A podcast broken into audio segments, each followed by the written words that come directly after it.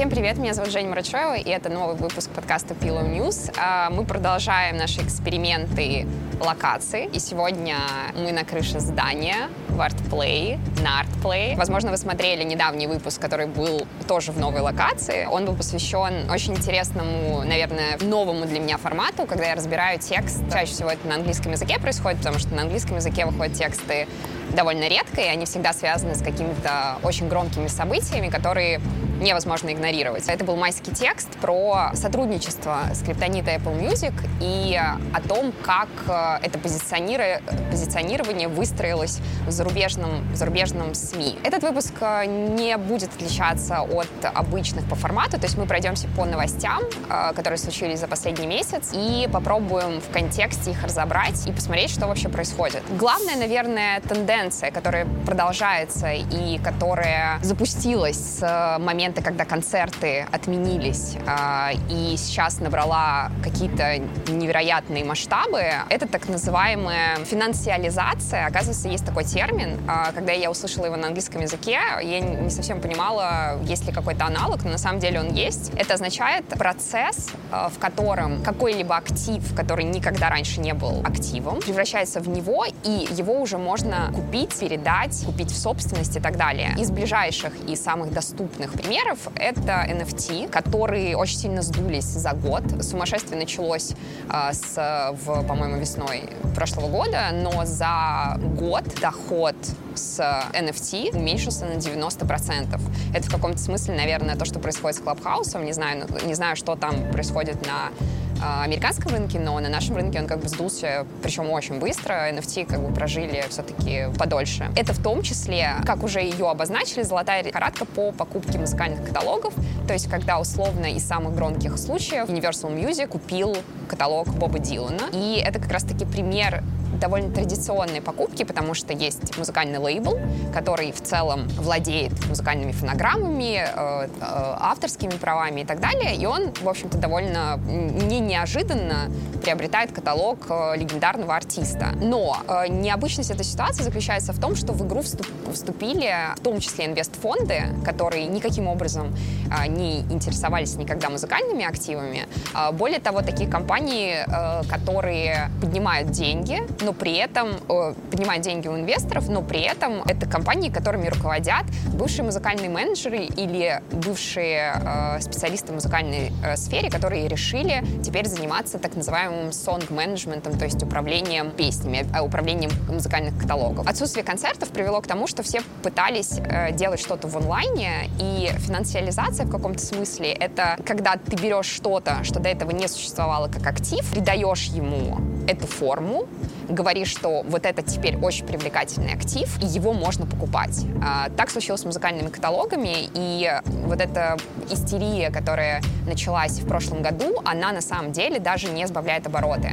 То есть э, большинство новостей, которые ты читаешь даже сейчас, когда уже прошел практически год с э, очень таких, с начала как бы череды этих новостей, не сбавляются обороты, более того, вступают э, очень крупные деньги вступают в игру. А, постоянно происходит следующий раунд инвестиций по и, соответственно, приобретается дальше права от э, современных э, артистов э, до условных Киллерс, Шакиры и так далее. И чаще всего это именно бэк-каталоги, то есть это каталоги, которые уже себя оправдали, которые много лет собирают деньги. И э, так называемый сонг-менеджмент — это попытка вдохнуть новую жизнь э, в эти каталоги, то есть отправлять их на синхронизацию в рекламу, в фильмы и так далее, оживать и делать их более популярными и напоминать о них, что самое важное. Для меня, например, 2020 год — это и, и как бы его продолжение в 2021 году — это э, момент, когда отмена концертов привела к тому, что все хаотично пытаются понять, что делать дальше. Онлайн-концерты, э, лайвы, там самый нашумевший кейс Фортнайта и Трэвиса Скотта. Это на самом деле попытка понять, что делать дальше и э, каким образом можно монетизировать еще что-то в диджитале, когда в офлайне это делать невозможно. И весь этот год пестрит новостями про деньги. музыкальная индустрия, она в целом про деньги, потому что э, мейджоры, лейблы и так далее, они в первую очередь зарабатывают деньги, а не занимаются благотворительностью. И в первую очередь им интересна монетизация как таковая, ну, или там большое промо, которое приводит к дальнейшей монетизации. Более того, я отдельно останавливалась и отдельные прям ролики посвящала, в том числе скупке музыкальных каталогов, которые происходят сейчас. И мой главный вопрос в тот момент был, зачем это нужно артистам? Э, но на самом деле артистам это нужно чаще всего, потому что они хотят хоть как-то понять, э, как будет строиться их ближайшие несколько лет и получить эти деньги а, для того, чтобы вложиться в что во что-то или сделать что-то. Недавно вышел в продолжении всей этой темы, всей этой темы про деньги в музыкальной сфере, а, вышло такое итоговое исследование про то, собственно, какую долю рынка занимает каждый международный стриминговый сервис. Это очень важно, потому что нужно понимать, что зависимый сектор, он очень сильно растет, и более того, локальные стриминговые сервисы, они растут тоже.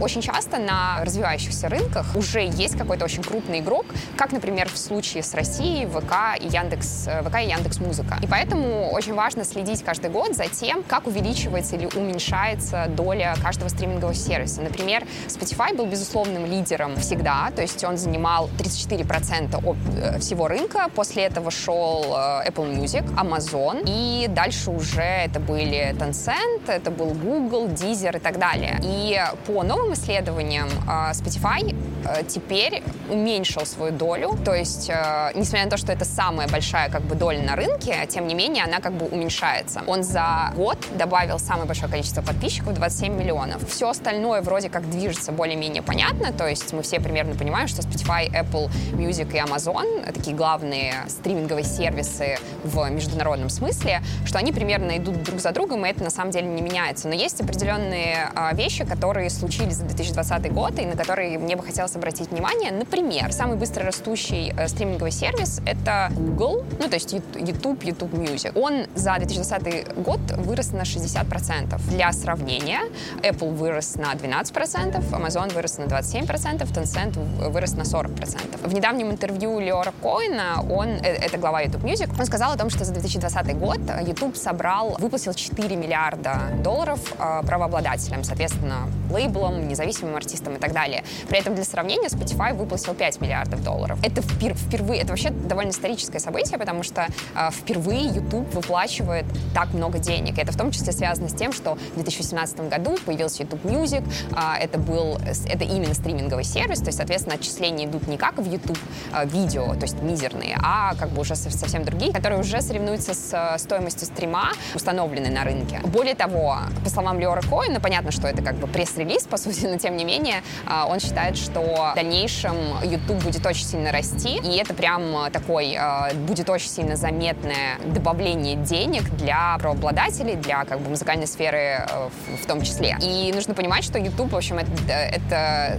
скажем так, очень захейченный э, сервис для музыкальной сферы, потому что отчисление за, отчисление за видео, отчисление за музыку, которая используется в видео, видео, она, если взять всю сетку стриминговых сервисов, а, она самая-самая маленькая, то есть она как бы в абсолютной жопе. Что касается стриминга как такового и того, сколько пользователей, какой вообще был 2020 год. В 2020 году прибавилось 100 миллионов подписчиков музыкальных. И в целом э, количество подписчиков, которые э, пользуются музыкальными стриминговыми сервисами, достигло э, порядка 500 миллионов людей.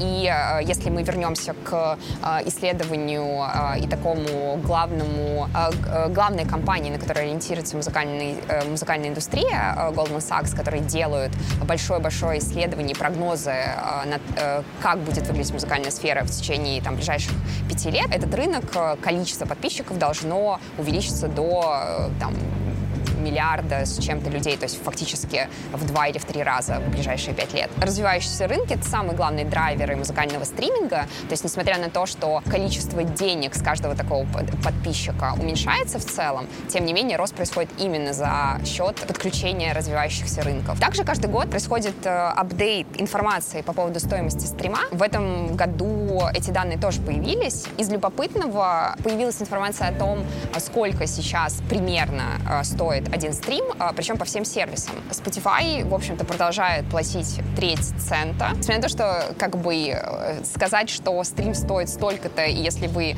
если вашу музыку послушали тысячу раз, то, значит, соответственно, вы э, получите столько, столько денег, к сожалению, невозможно. Э, здесь просто взяли какие-то средние, средние расценки. Apple Music, который недавно совсем прислал всем письма о том, что они на самом деле платят по одному центу, в отличие от Spotify. Ну, они не сказали в отличие от Spotify, конечно же, но тем, кто читает новости, более-менее поняли, на кого, на кого были нападки. Они по этим данным платят почти что один цент, но не один цент как бы. В этой таблице, в этих данных в том числе э, фигурирует стоимость стрима ВК и Яндекса, например. У Яндекса она в три раза меньше, чем Spotify, то есть это 8 копеек, а у ВК это одна копейка. это одна копейка. Понятно, что нельзя сказать, что один стрим стоит там одну копейку и так далее. Это просто средняя температура по больничке. Э, тем не менее, это вот можно там прочитать, прочитать и посмотреть, э, сколько, в какой, на какой платформе стоит примерный стрим за, там, за последний год. И самое удивительное, на самом деле, из того, что я прочитала, э, в том, что часто говорят о том, что вот есть пик как бы доходов музыкальной сферы, музыкальной индустрии, и он был в 1999 году. Это, собственно, вот пик продаж CD. Чаще всего, скажем так, это э, спасение индустрии, оно заключается в том, чтобы доход дошел как минимум до этого пика и перешел его.